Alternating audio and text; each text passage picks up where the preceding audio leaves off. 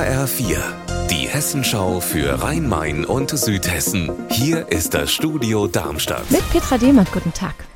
Während in diesen Tagen schon wieder viel über Silvesterraketen, Funkenfontänen und Knallfrösche diskutiert wird, blickt das Regierungspräsidium Darmstadt auf ganz andere Sprengstoffe zurück. 90 Tonnen Bomben, Granaten und Zünder, Altlasten aus vergangenen Kriegen sind 2022 in ganz Hessen entdeckt worden.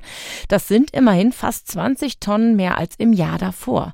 Das Regierungspräsidium Darmstadt ist für das Räumen dieser Kampfmittel in ganz Hessen zuständig und begründet die gestiegene Zahl der Funde damit, dass wieder mehr gebaut wird, nachdem Corona alles lahmgelegt hatte. Tausende Menschen mussten daher wegen Bombenentschärfungen oder Sprengungen ihre Wohnungen verlassen. Allein im Oktober war waren es in Bischofsheim zum Beispiel 3500, in Frankfurt 20.000. 34 Jahre nach dem Erstickungstod eines vierjährigen Jungen hat das Landgericht Hanau dieses Jahr die Mutter des Kindes vom Mordvorwurf freigesprochen. Die Angeklagte gehörte zu einer Sekte und deren Chefin stand auch schon vor Gericht und wird sich auch demnächst nochmal vor dem Landgericht in Frankfurt verantworten müssen. HR-Gerichtsreporterin Heike Borufka haben die Verfahren denn aufklären können, wie das Kind gestorben ist?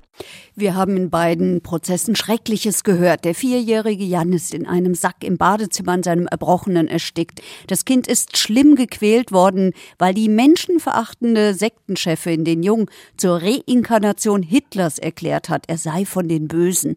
Tatsächlich war der Junge einfach wie jedes kleine Kind, manchmal bockig und trotzig. Ist denn inzwischen nachvollziehbar, wieso das Schicksal des Kindes nicht schon vor Jahren vor Gericht gebracht worden ist?